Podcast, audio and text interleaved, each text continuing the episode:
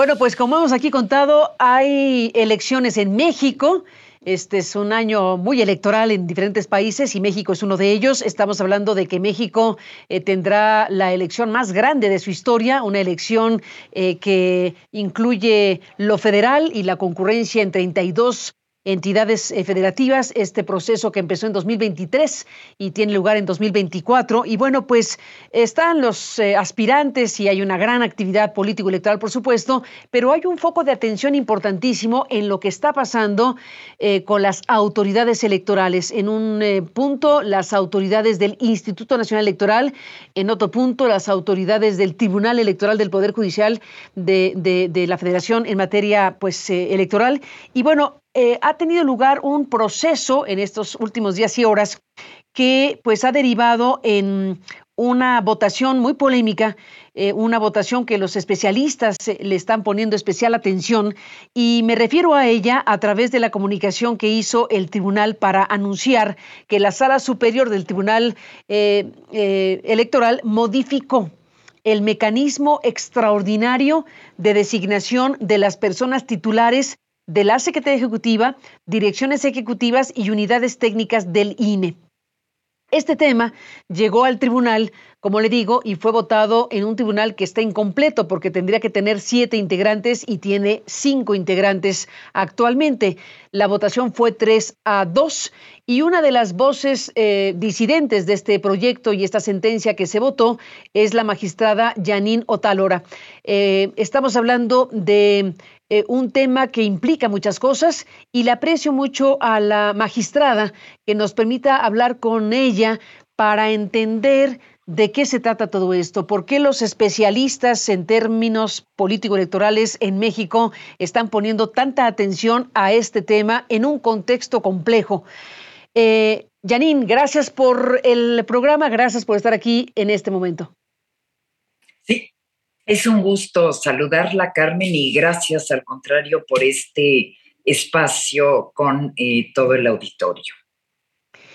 Pues esta votación se dio, pero me gustaría pedirle que nos explique de qué se trata, qué se está jugando en México con votaciones como esta y qué significa esta en particular.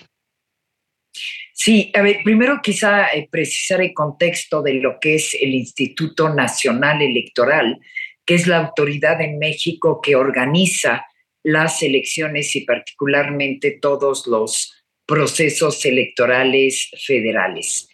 Eh, eh, tiene 11 consejerías, de las cuales una es la presidencia, y tiene una, una secretaría ejecutiva y una serie de direcciones ejecutivas. Es un órgano que siempre se ha caracterizado por un alto nivel de profesionalización en su estructura administrativa, gente con mucha experiencia y una gran formación y capacitación.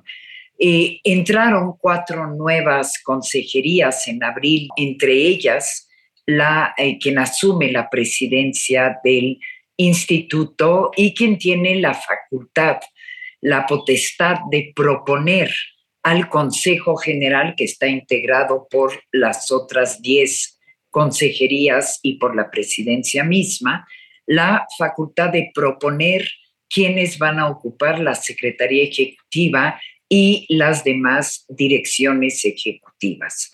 Y no han logrado llegar a un acuerdo, por lo que se han estado ocupando estas áreas que se encuentran vacantes por lo que se llama encargadurías de despacho.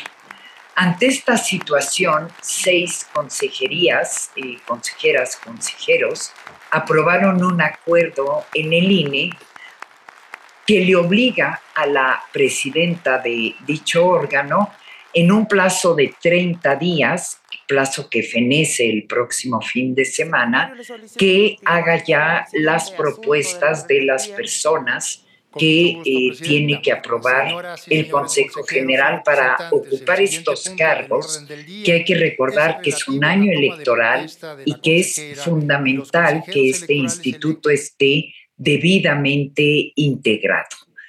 Eh, los partidos políticos Morena, el PRI y el PT impugnaron este acuerdo aprobado por seis de las once consejerías, la sala superior tomó la decisión por mayoría de modificar el acuerdo. Es decir, ya no hay plazo para la presidencia para presentar eh, nuevas propuestas y se establece que van a permanecer, pueden permanecer hasta que concluya el proceso electoral las personas encargadas del despacho. Dos eh, integrantes del pleno, pleno votamos en contra de esta propuesta, pero bueno, por mayoría ya quedó esta determinación de la sala superior. Puede permanecer el INE funcionando con encargadurías de despacho e incluso pueden ser nombradas como encargadas del despacho personas que no alcanzaron la votación calificada en el Consejo General para ocupar estas funciones. Esto es lo que se resolvió, Janine. Eh, usted es una de las dos eh, eh, personas, magistrados, que votaron en contra del proyecto de la magistrada Mónica Soto, que es la actual presidenta de este tribunal. Después de la pausa, le pido que nos dé sus argumentaciones. ¿Por qué no este eh, acuerdo debió eh, ser pues aniquilado al final de cuentas por parte del tribunal. ¿Cuáles son las implicaciones y cuál es el razonamiento que usted hizo al final de cuentas en este pues momento de la votación? Y volvemos con este tema respecto a lo que está pasando en México con las autoridades electorales en un momento donde el proceso electoral está ya en curso.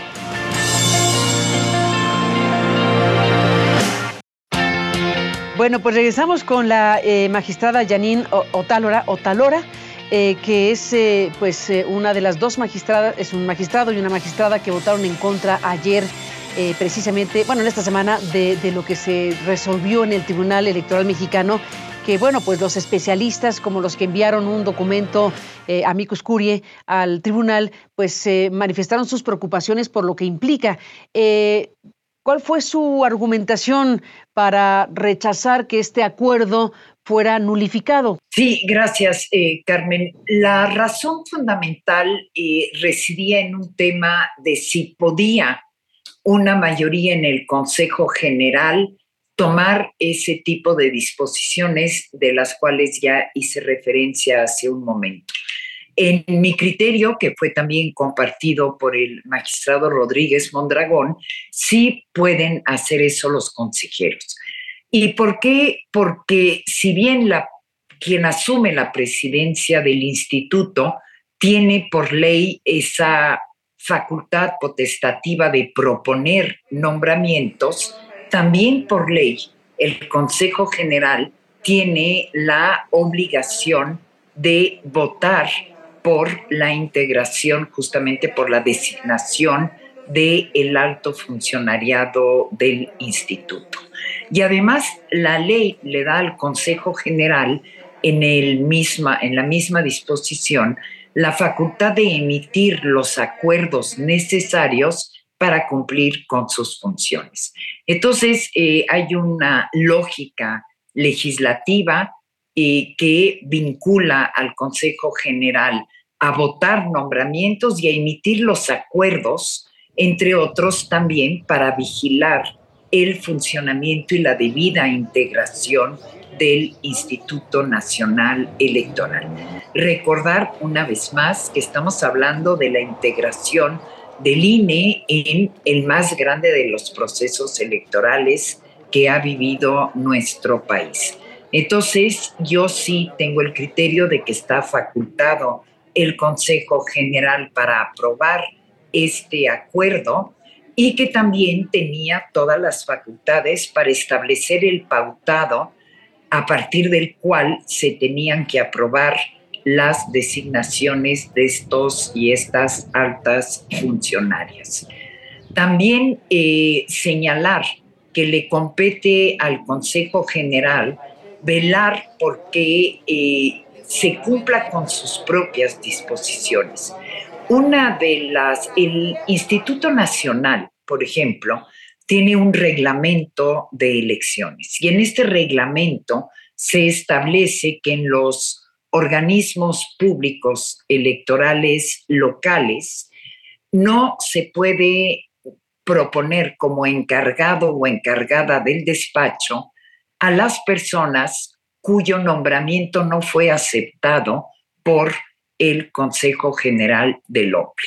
Yo aquí consideré que a mayoría de razón y por un tema de sentido común, esta regla que el INE adoptó para los OPLES le aplica también. Eh, en eso eh, nos quedamos en minoría, ya que justamente la mayoría de la sala estableció, y es la sentencia que tiene vigencia, que incluso las personas que no alcanzaron una votación para poder ocupar un cargo pueden ser designadas como encargadas de la Secretaría Ejecutiva o de una dirección ejecutiva.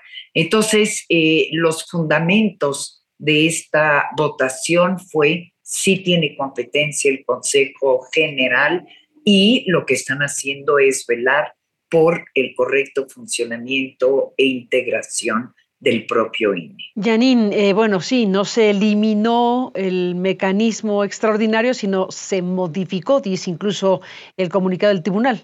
Eh, realmente en sí eh, se eliminó, porque lo que estaba ordenando el acuerdo impugnado es que en un plazo de se modificó, pero sí.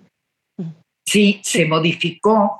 ya no hay plazo, es decir, ya la sala superior dijo se pueden quedar quienes están encargadas, encargados del despacho, hasta la conclusión del proceso electoral. ¿Y esto qué quiere decir?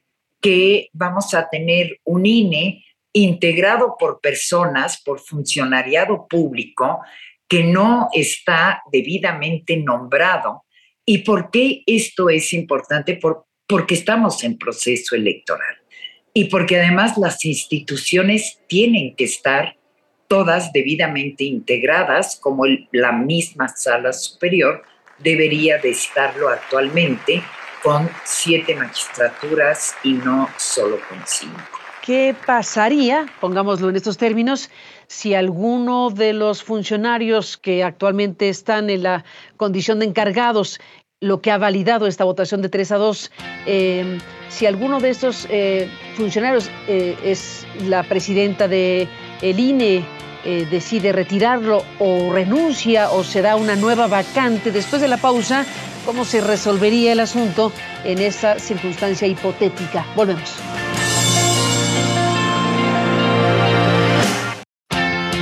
Bueno, regresamos con la magistrada Janine Otalora que bueno, pues nos está explicando eh, el alcance precisamente de las decisiones que está tomando, de la decisión en específico que está tomando el Tribunal Electoral Mexicano en medio de un proceso electoral ya en curso tan grande como este. Y bueno, yo le preguntaba, magistrada, hace un momento que, bueno, eh, si bien ya, eh, por más polémica que haya, hay un hecho dado, que es que los, las personas que fueron encargadas de los despachos no nombradas con el consenso del, Consejo General del INE, eh, se pueden quedar hasta que termine el proceso electoral 2024. ¿Qué pasaría si alguno de esos encargados que ya son validados por el tribunal, eh, renuncia, se va, lo quitan. ¿Qué pasaría este, en esta circunstancia? La lógica sería que la presidencia del Instituto Nacional le proponga a su Consejo General eh, perfiles para que sustituyan a la persona eh, que renuncie o que se retire del cargo.